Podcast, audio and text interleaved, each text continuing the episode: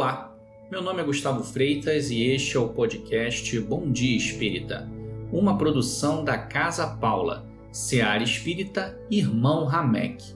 Hoje vamos ler e refletir sobre o capítulo 15 do livro Coragem, psicografado por Francisco Cândido Xavier e ditado por irmãos diversos. Capítulo 15 Para renovar-nos não espere viver sem problemas, de vez que problemas são ingredientes de evolução, necessário ao caminho de todos. Ante os próprios erros, não descambe para o desculpismo e sim enfrente as consequências deles, a fim de retificar-se como quem aproveite pedras para a construção mais sólida. Não perca tempo e serenidade perante as prováveis decepções da estrada, porquanto aqueles que supõem decepcioná-lo estão decepcionando a si mesmos. Reflita sempre antes de agir, a fim de que seus atos sejam conscientizados. Não exija perfeição nos outros e nem mesmo em você, mas procure melhorar-se quanto possível. Simplifique seus hábitos. Experimente humildade e silêncio toda vez que a violência ou a irritação apareçam em sua área. Comunique seus obstáculos apenas aos corações amigos que se mostrem capazes de auxiliar em seu benefício com descrição e bondade.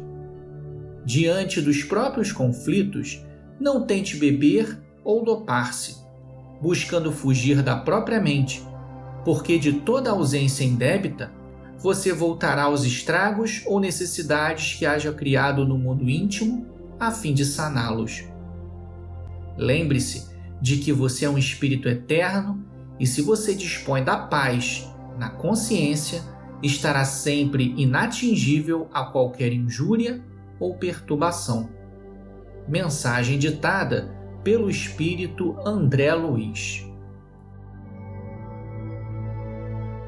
Bem, meus irmãos, minhas irmãs, ao ler e estudar essa mensagem de André Luiz, me lembrou a passagem titulada Homem de Bem, que está no capítulo 17 do Evangelho segundo o Espiritismo.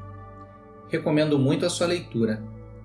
Lá, Kardec nos traz como se fosse uma cartilha das boas práticas de como poderíamos conduzir nossa vida e o nosso comportamento rumo ao progresso espiritual sobre o cumprimento da lei da justiça, do amor e da caridade da forma mais pura que o Mestre Jesus ensinou há mais de dois mil anos.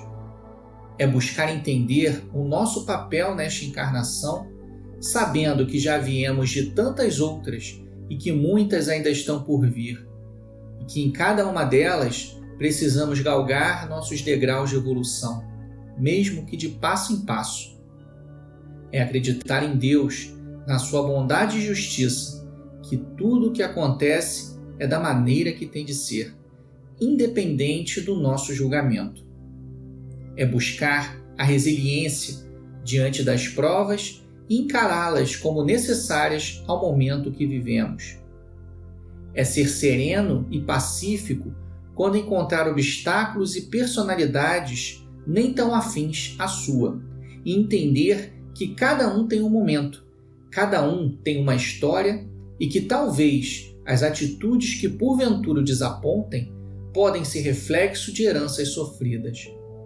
Precisamos, nesses casos, olhar no espelho da nossa consciência e tentar ver como agiríamos em condições semelhantes e exercitar o sentimento da compaixão.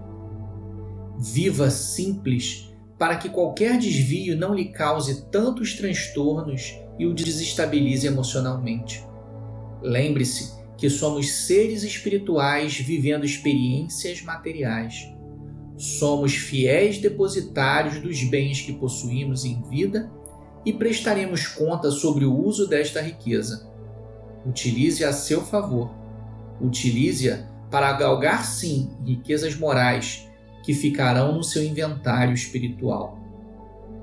E quando a direção faltar, chame o nosso Mestre e confie que melhor condução não há, pois ele é o caminho, a verdade e a vida. Fiquem em paz e até a próxima.